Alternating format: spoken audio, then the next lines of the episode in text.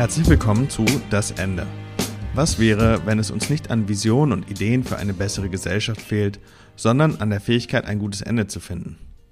Wir sind Ilan Siebert, Linnea Riensberg und Robert Stulle und freuen uns, euch regelmäßig zu verschiedensten Perspektiven auf das Ende einzuladen. Ob persönlich, in der Wirtschaft, politisch oder gesellschaftlich, hier auf alle Fälle immer menschlich. Viel Spaß! Herzlich willkommen zum Anfang von Das Ende. Vielleicht fehlt es uns ja gar nicht an Visionen, Zukunftsbildern, Träumen, konkreten Ideen, wie wir Unternehmen und Gesellschaft besser machen können, sondern vielleicht fehlt es uns ja an der Vorstellung, wie wir Dinge beenden können. Beziehungen, Jobs, Ideen über Wirtschaft und Gesellschaft. Zusammen mit Linnea Riensberg und Robert Stulle werde ich, Ilan Siebert, in den kommenden Monaten immer wieder Interviews führen mit spannenden Menschen und Aspekten zum Thema das Ende. Robert, was begeistert dich dabei zu sein? Mich interessiert das Ende deswegen, weil es eigentlich in der Gesellschaft immer negativ konnotiert ist. Also wir dürfen viele Dinge anfangen, aber wir dürfen eigentlich nichts beenden. Und ich merke, oder ich habe beobachtet auch in den Gesprächen mit Kollegen und Freunden, dass es in allen möglichen Bereichen so ist, dass es immer okay ist, etwas anzufangen, aber schlecht beurteilt wird, wenn man etwas beendet. Wir haben so ein bisschen einen gesellschaftlichen Blindspot auf dem Ende. Und deswegen interessiert mich das so, weil ich denke, ein gutes Ende würde so viel bringen. Und warum fällt uns das so schwer, ein gutes Ende zu finden?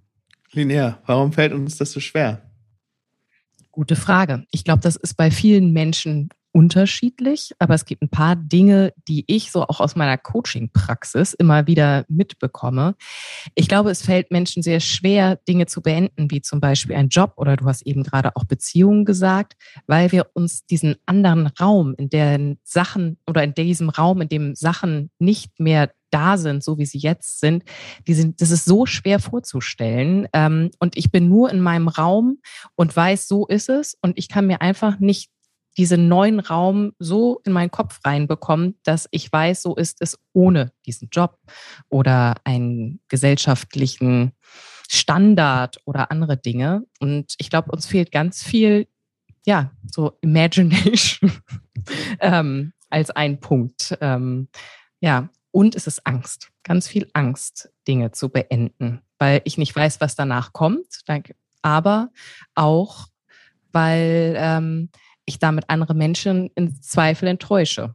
Meine Vorstellungen, wie es eigentlich hätte sein sollen, meinen Eltern, denen ich was versprochen habe, den Kolleginnen und Kollegen, ähm, ja, den Auftraggebern oder sowas. Das ist unglaublich schwer, das hinzubekommen. Dabei wäre es manchmal so einfach, einen klaren Cut zu machen und nicht so rumzuschwimmen und alles im Zweifel noch schlimmer zu machen.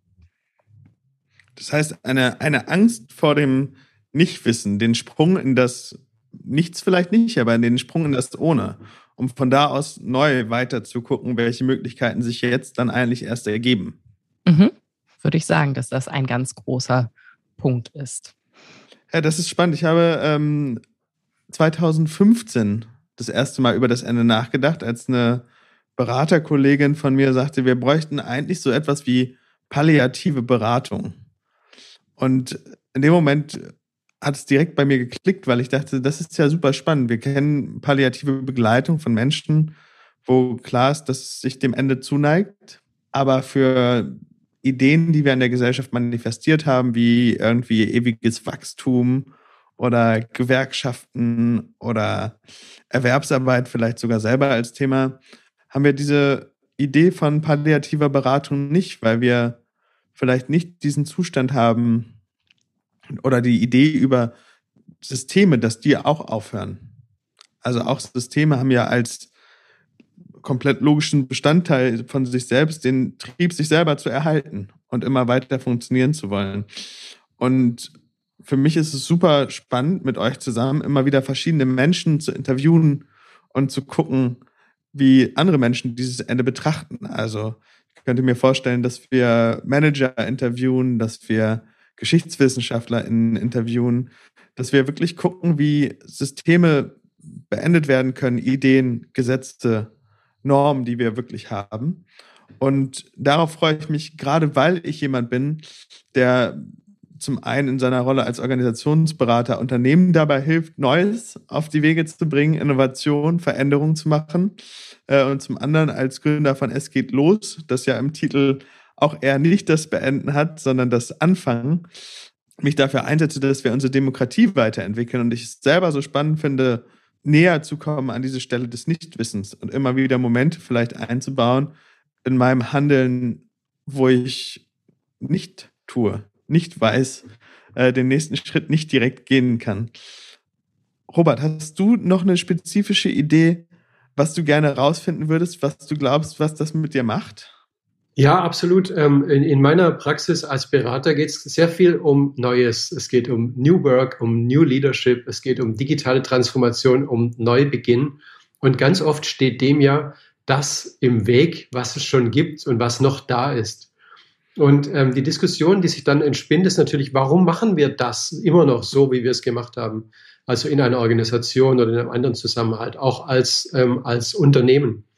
Ähm, die Frage ist dann natürlich, welche Ängste halten uns davon ab, etwas Neues zu wagen? Du hast es ja genannt, linear Angst als Motivator, aber auch der Mangel ähm, an Reflexion über, wie sind wir eigentlich dorthin gekommen, wo wir jetzt stehen und was hat uns das alles gebracht und bringt es uns das immer noch? Also die Frage ist nach dem Zweck dessen, was wir eigentlich treiben, wird viel zu wenig gestellt. Und diese Frage gut zu stellen, kann ein positives und gutes Ende hervorrufen. Aus dieser Perspektive nähere ich mich auch dem Thema das Ende, auch weil das Ende oft eine Erlaubnis braucht. Und wir tun uns schwer damit, uns die Erlaubnis zum Beenden zu geben. Ähm, in einem wirtschaftlichen Kontext ist es noch einfacher, eine Erlaubnis zu finden, aber in einem persönlichen Kontext ist es viel schwieriger. Also wie finde ich das Ende für meine eigene Karriere oder das Ende für einen bestimmten Job, das Ende für eine bestimmte Auftraggeberbeziehung zum Beispiel oder für auch vielleicht das Ende von einer bestimmten Aktivität in meinem wirtschaftlichen Kontext. Die Punkte interessieren mich ganz besonders. Ich glaube, das ist auch wirklich das Spannende daran, ist dieses, dass das Ende sehr viel mit diesem Persönlichen, wie Robert gerade gesagt hat, zu tun hat, aber auch mit dem Wirtschaftlichen und mit dem gesamtgesellschaftlichen. Also es kam bei euch beiden gerade schon hervor, aber gerade diese unterschiedlichen Dimensionen immer wieder zu betrachten und auch zu gucken, kann man von dem einen, aus der einen Rolle oder Perspektive etwas lernen für die andere Perspektive? Hat das im Zweifel überhaupt nichts miteinander zu tun, ob ich mich selber entscheide, etwas zu beenden, Schluss zu machen mit etwas oder wie gesamtgesellschaftlich ähm, Entscheidungen getroffen werden, etwas zu beenden. Ich finde das total spannend, dass wir mit diesem Thema eben nicht nur diese eine Perspektive haben, sondern immer wieder die Möglichkeit haben, über unterschiedliche Zugänge, unterschiedliche InterviewpartnerInnen dann auch wirklich ähm, dieses Thema zu betrachten, was so total wichtig ist für ein Weiterkommen.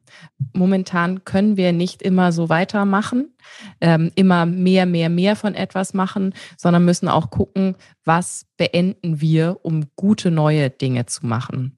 Und ich glaube, wir haben immer wieder diesen Dreher im Kopf, den ich jetzt auch fast wieder hatte, zu sagen, wir machen Dinge oder beenden etwas, um etwas Neues zu machen. Aber ich möchte so gerne darüber nachdenken, was passiert in diesem Raum, wo wir einfach mal Dinge sagen, die sind verkehrt, schlecht, so funktionieren sie jedenfalls nicht mehr. Und dann einen Raum zu haben, zu sagen, da kann irgendwas Neues entstehen, aber wir wissen noch gar nicht, wofür, warum. Also das Beenden ohne ein Um finde ich total spannend sich nochmal anzugucken. Das nicht immer im Hinterkopf zu haben und diesen krassen Fortschrittsgedanken auch mitzugehen.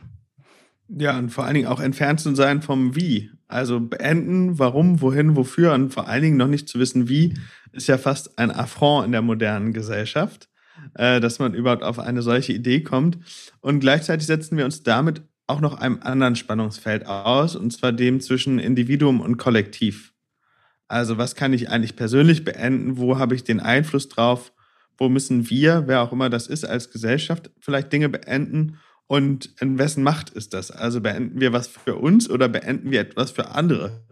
Und wenn es für andere ist, passiert es dann mit deren Wohlwollen und äh, deren Zustimmung oder beenden wir vielleicht manchmal auch Dinge gegen deren Wohlwollen und gegen deren Sinn?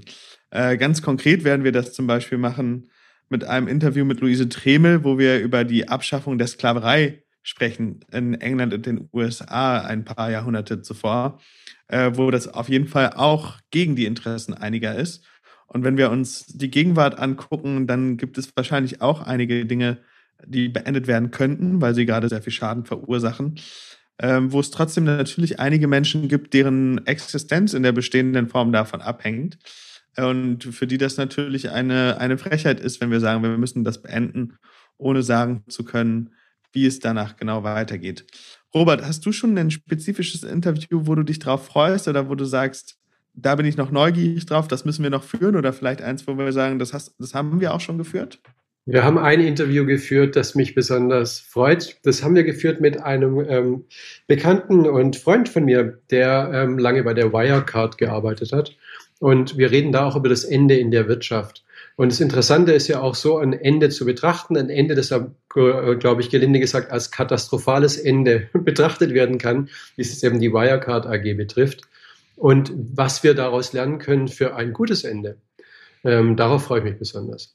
Linnea, wie ist es bei dir? Worauf freust du dich? Ich habe mich natürlich auch auf Luise gefreut, aber unter anderem auch auf ein Gespräch mit Joe McLeod, auch ein Bekannter von Robert, mit dem wir auf Englisch gesprochen haben. Und ähm, da geht es ganz viel auch darum, wie ähm, im ganzen Produktzyklus eigentlich auch Enden eingebaut werden können. Also da gucken wir auch auf den wirtschaftlichen Teil, aber eben ähm, wie wichtig das auch ist, ein Offboarding zu haben und wie man damit auch Menschen äh, integrieren kann in diesen Prozess. Und ähm, der hat auch viele tolle Ideen reingebracht und sich damit beschäftigt, wie überhaupt ähm, das Ende und besonders der Tod so negativ konnotiert worden sind in den letzten Jahrhunderten und dass das früher mal ganz anders war und dass wir viel mehr dieses Beenden feiern sollten. Also das fand ich auch sehr spannend. Und ich freue mich aber auch auf sowas nochmal zu gucken, naja, wie sind denn Paare, wie können die Dinge beenden? Wie kann da ein gutes Ende geschehen? Das habe ich letztens gerade gedacht. Da muss ich auch nochmal recherchieren. Also wir merken, es geht auf jeden Fall um Beziehungen. Und zwar um Beziehungen zu Produkten, um Beziehungen zwischen Menschen, um Beziehungen zu Unternehmen und um Beziehungen zu Systemen. Und eine Vision, die wir haben. Das ist natürlich äh, während der Pandemie in ferne Zukunft gerückt, aber wir halten trotzdem sehr gerne daran fest, dass wir eine Konferenz veranstalten wollen.